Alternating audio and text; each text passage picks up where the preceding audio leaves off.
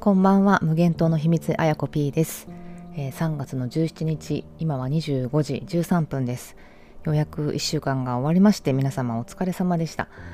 えー、3月のねこの時期は本当に前のポッドキャストでも言った気がしますが非常に、えー、パツ山パツコということで、えー、とっても忙しいですよね。なんか年度末決算とか次年度の予定とか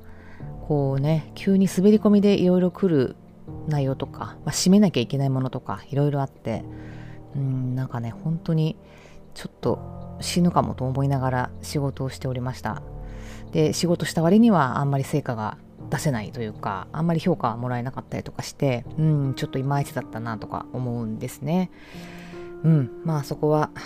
切磋琢磨してやっていくしかないなという感じなんですけど今日はねえー、っと前職の時の、えー、人から連絡があって社内のね資格制度があるんですけどうんとプロフェッショナリティをですねこう測る評価する資格じゃないな認定制度っていうんですかねプロフェッショナル違う違うえっとアソシエイト、えー、エンジニアとかプロフェッショナルエンジニアとか、えー、その上行くとエグゼクティブエンジニアとかですね、えー、多分3段階ぐらいかなあってうんと自分のそのキャリアのステータスとかタイトルじゃないそういう自分のプロフェッショナリティをですねあの、まあ、社内でですよ。社内だけで、えー、認定をするという、まあ、そういう制度があって、まあ、私も何個か受けてですねえー、っとまあエグゼクティブは取れなかったですけどプロフェッショナルまでは取れてまあもちろん営業のところでね取れたんですけど、まあ、結構ね取るのも大変なんですねあれね。うん、で社内で、えーと、社内でっていうかその面接官が社内の、えーと、その認定上位の認定を取ってる人が面接官2人いて、えー、こう自分が何してきたかとかどういうプロジェクトでどんな売り上げを上げてとかどんな活動をしてとか、まあ、自分の哲学語ったりとか、まあ、そんなですね認定制度がありましてあの管理職になった時によく分かったんですけどまあその毎年何人はその認定のね合格者出さなきゃいけないみたいな KPI がねあってでこうまだそのそういうレベルに至ってない人とかそういうあのねえっと認定してもらうためには実績がいるんですよ。こういうことやりましたっていう証跡の資料とかも全部出さなきゃいけないんで実績がないとね受けられないっていうのがあってたまたまそういうタイミング的にうんとこう一気通貫でねこう0から100までのこうプロセスがあったとしてその0から100を全部経験してないとうんとまあ、小石として認められないみたいなそんなちょっとアホ臭い話もあったりとかまあうんまあ真っ当なのかもしれないですけどね。だから例えばプロジェクトの途中でそこに配属がされて例えば50番から100番まではやったけど0番から49番まではやってませんとかねいろいろあるじゃないですかもちろん。だけどなんか0から49やってないからダメですとかねなんかそんなそんな話になってくるのでできる限り、まあ、そういう認定制度の資格、えっと、取得要件にを満たせるような実績を出せるようにそういう経験をえーと、部下たちにさせなさいっていうそういう配属とかアサインメントをしなさいみたいな感じで管理職はとしては言われるんですけど、まあ、そんな、ね、都合よくなんか綺麗に経験できるねあのー、機会なんてそうそうねあったりなかったりたまたま運のいい人はそういう経験にあの恵まれたりとかしてで私もたまたまそういう経験に恵まれたのでちょっと取りやすかったっていうのもありましたけど、まあ、そうじゃない人なんていっぱいいるのでねなんかそれで判断するのもどうかなと思ったりするんですけどだから、まあ、経験してない部分はまあちょっとドーピングをするっていうかねこう先輩から資料をもらってあたかも自分が経験したかのように、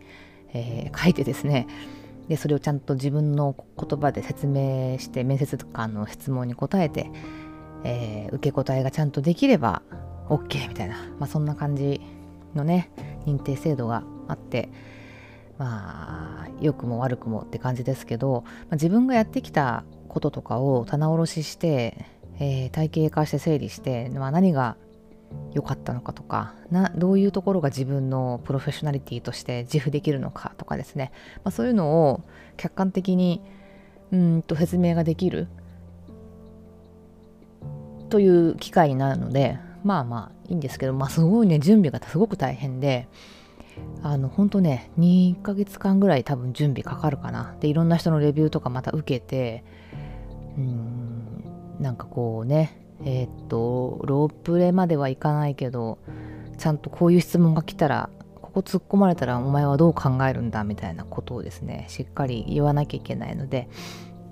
まあ、そういうね大変な認定制度があるんですけどで私がこう会社辞める時に、うんと部下をそこにエントリーしてて、え、っとちょうどねこの2022年度の下半期でそういえば受験したタイミングだったなと思ったんですよね。で今日連絡があって思い出したんですけどそしたら受かりましたって言ってですねあの連絡が来て「おおよかったね」みたいな感じでねあの喜ばしいことだなと改めて思ったわけです。でなんかその認定制度ね社内の認定制度って本当まあ大企業ならではというかうんまあ汎用どっちかっていうと汎用スキルでを評価する感じではあるのでなんかその会社の中でしかうんと使えないようなえー、て言うんですかしょうもないスキルしか持ってないとなかなか受けることができないんですよね。だからこうどっちかっていうと本当に社外にも出て自分の今やってるプロジェクトじゃないプロジェクトに、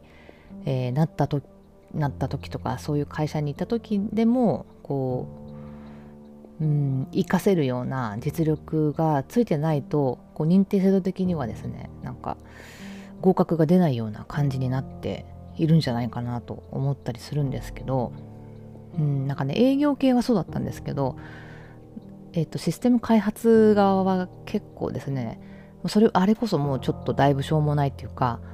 あの私の前職の会社はそのシステムって言っても中小規模のですねシステム作りが得意な会社というよりはもう超大規模なシステム作りが得意な会社っていうかそこで食ってる会社なのでうんと大規模のシステム開発のプロジェクトマネジメントの経験がないとダメとかね。そんなんねあのたまたまの配属じゃないですかってすごい思うんですけどプロフェプロジェクトマネジメントの資格あ認定を取るためにはうんと、まあ、それもシステムのねあの規模っていうのがあの明確に数字であって何百キロ以上っていうですねあのキロステップっていうそのシステムのボリュームの規模を表す単位があるんですけど、まあ、それ以上じゃなきゃダメとかですね、まあ、そんなのがあって。ですごくプロジェクトマネージャーとしては優秀なのに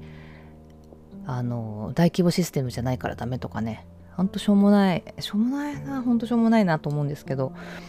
じゃあそういうね采配をちゃんとするようにしてあげなよって思うんですけどなんかあのねなかなか優秀な人はそこのプロジェクトに貼り付きになっちゃったりとかしがちなんでね。うん、なんかまたまたしてもいろいろそういうのも不公平だなとか思ったりもしますが、まあ、そのねあのうちの前の部下が合格したっていうことでああなんか誰に指導してもらったのか分かんないけどよかったなと思ってですね。うんあれの指導もすごい大変なんで、えー、誰かがちゃんと面倒見てくれたんだと思います。ねなんかそれでその社内の認定制度っていうものに関してなんかね思うんですよね。まあ、その認定制度もそうだし、まあ、課長とか部長とかそれ以上のなんとか部長とかってなんかほんとそのこの会社の中だけのうん組織を、えーまあ、つつがなくより効果的に動かすための役割でしかないよなと思ってですねだからそれになるためになんか一生懸命になるっていうよりはまあ認定制度の中でさっきも言ったんですけど自分がやってきたことを棚卸ししてうんとまあ自分の専門性をまあ抽出するとか、まあ、そういうことに使う分にはすごくいい機会だと思うんですけどね会社の組織構造の中だけでその躍起になってるっていうのはまあ本当にあの良し悪しあるなって思うんですよね。で、まあ、そんなことをですねちょっと、えー、友人と話をしていたら「沈黙の艦隊の」っていう漫画の一節をですねあの引用してきて「牢獄の庭を歩く自由より嵐の海だがどこまでも泳げる自由を私なら選ぶ」っていうなんかセリフがあるらしくて私読んだことがないのでわかんないんですけど、まあ、そういうねことを引用してまあなんかずっとうちにねうちうちっていうかその一個の組織の中だけでこう泳いでいて、まあ、すごくやりがいがあったりとかうんとそういうねちょっとキャリアアップそういうタイトルのキャリアアップっていうものができるとかより責任範囲が広くなるとか、まあ、すごくねいい経験だと思うんですけどやっぱりその外の世界を見るその胆力というか好奇心というかこのままだとまずいかもなとかを意識的に自分で思ってでこう積極的にね覗いてみるとかっていうのは結構結構っていうかそういうことを本当になんかしなくなっちゃうんですよね。あの社内の認定制度とかにかまけてると。あのその認定制度は認定制度ですんごい大変なんで準備するのが。で落ちたら落ちたでおすごい怒られるんでね。私も実は一回落ちましたけどね準備不足がすごいすごくてちょっと舐めてたのもあって見事に落とされたりしたこともあるので、まあ、そういうのがねすごい怒られるんですよ。1回で合格しないとまたいろんなね人からえーと、上司陣はすごく怒られるっていうのが管理職になって分かったので、えー、私はまあ落ちちゃったって感じなんだけどなんか上司がえらい怒ってたなと思い出してですね。それは上司がものすごいそのまた上の上司そのまた上の上司とかに怒られてでつまり自分の成績にね響くので、まあ、めっちゃ怒られたんですけどまあとにかく大変なので大変なものを一生懸命やらせているその会社の仕組みっていうのはなかなか秀逸だなとやっぱり思うんですよね。あのいい意味で言ってないですこれは。やっぱりその会社の中でいかに自分を最適化していくかっていうことに、えー、どうしても固執せざるを得ない仕組みになっちゃってるっていう。それでしっかりと大きいものをうんと一つ一つのこの手足となってですねみんなが動いてやっていくっていう、まあ、そういう集団なわけであのそれ自体はやっぱりその仕組みを作り上げている会社という機構とか会社名とかはすごいんですよねやっぱり。あの本当にすごい仕組みだと思うしじゃあ自分が今前職と同じぐらいの規模の会社を作れって言われたってもう絶対にありえないじゃないですかそんなの。やっぱりすごいんですよだから。大企業っていうのは本当にすごいんだけどなんか本当にその中で生きていくことを最適化するがゆえのうんなんかちょっと小さくなってる感っていうのがどうしてもあるなと思ったりしたのをちょっと今日連絡が来たので思い出したっていう話です。うん、なんかあんまりあの何も別に否定してるわけじゃなくてですね。やっぱそういう世界だよなと思って。で最近はやっぱり副業とかがだいぶ浸透してきてる感じがするから普通に副業してる人が多くなってるらしいというのを聞いててあんまり私はお目にかかってないんですけどねそのガチで副業やってるっていう人と。こう趣味程度でいろいろ活動してるとかいう人はいるんですけどガチ副業あんまり知らなくてでえっ、と仮に自分がじゃあまだ大企業の社員で副業をしようとなったらできたかなと思うとちょっとね私の場合は多分ね無理だっただろうなと思うんですよね。でやっぱ空き時間を作ることがすごく難しいからそこにその空き時間をその日中帯で作るっていうことへの裁量がまだまだその少ないですよ。でまあコロナになってリモートワークしてるとね誰も見てないからちょっと他のことするとかも結構やってる人いますけどまあうんとできなくないけどちょっとそれってどうなのっていう感じもしますよね。でもしもしコロナがなくてずっとあのリモートじゃない状態で働いてたら絶対副業なんてできないですよ。ほんと会社の中にずっといなきゃいけないから。で営業だから外回りもね結構あったので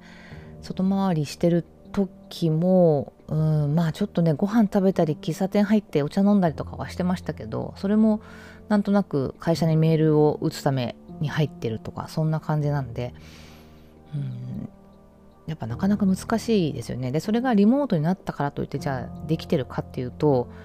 あのしやすくなってるかもしれないけど多分ガチでは難しいんじゃないかなって思います。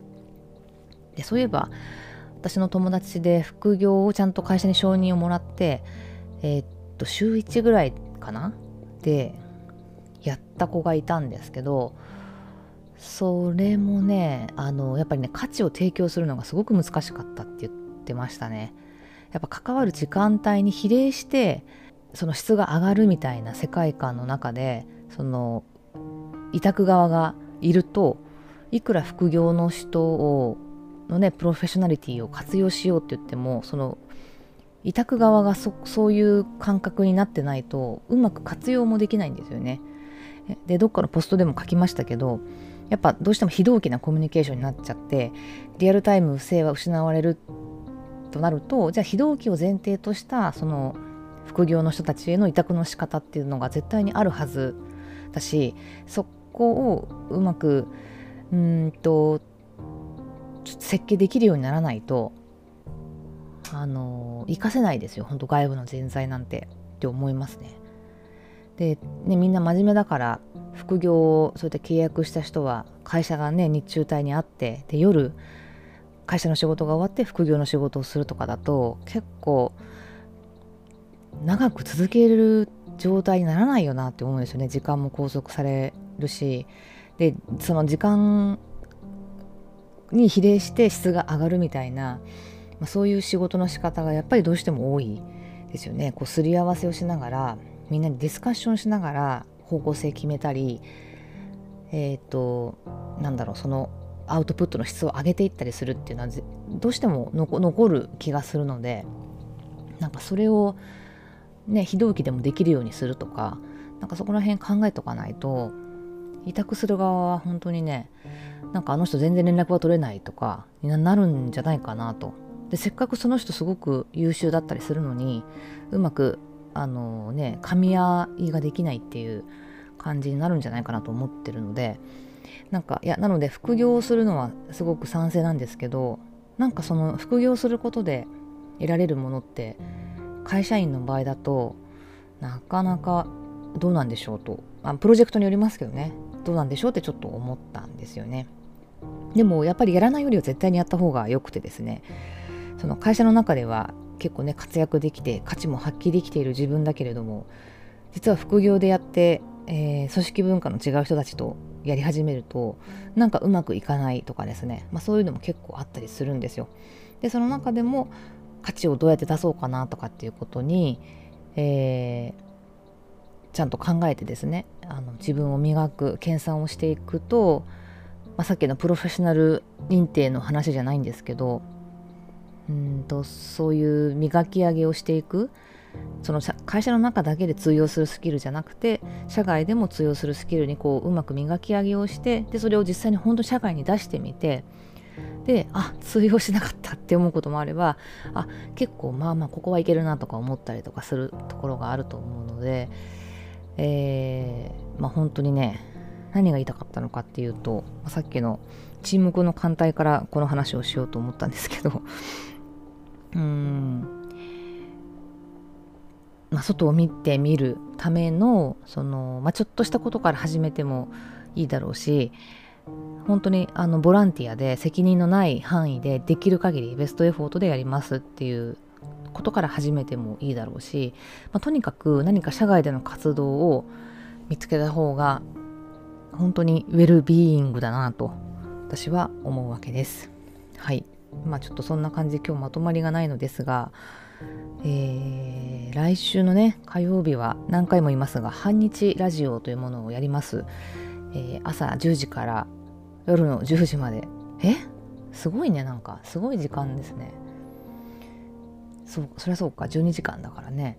すごいですよね。まあちょっとね YouTube のとあるチャンネルをジャックしてやりますのでもちろん全部聞いてくれっていうのをねお願いするつもりは全くないんですけど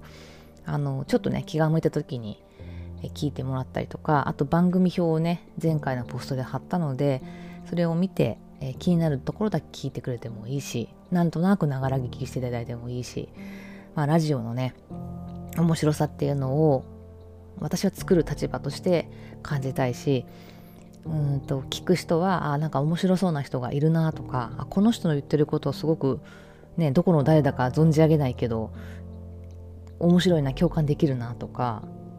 そういうのがねちょっとでもあるとすごくいいなと思うのでいろんな偶発的な出会いがあるラジオです。皆さんどうかお楽しみに。私はまだまだ編集作業が終わらないので土日も仕事をやんなきゃいけないんですけど編集もちょっとやりながらはいどうにか火曜日を迎えたいと思います。この番組は狭い会社員生活から無限大の世界に移住したあやこぴーが中二病視点から日々の考え事をお送りするポッドキャスト番組です。リベルタス秩序と混沌の間からというニュースレターとバンドルをして配信をしております。ニュースレターのリンクが概要欄に貼ってありますのでぜひそちらもチェックしてみてください。それでは皆さんお聴きいただきましてありがとうございます。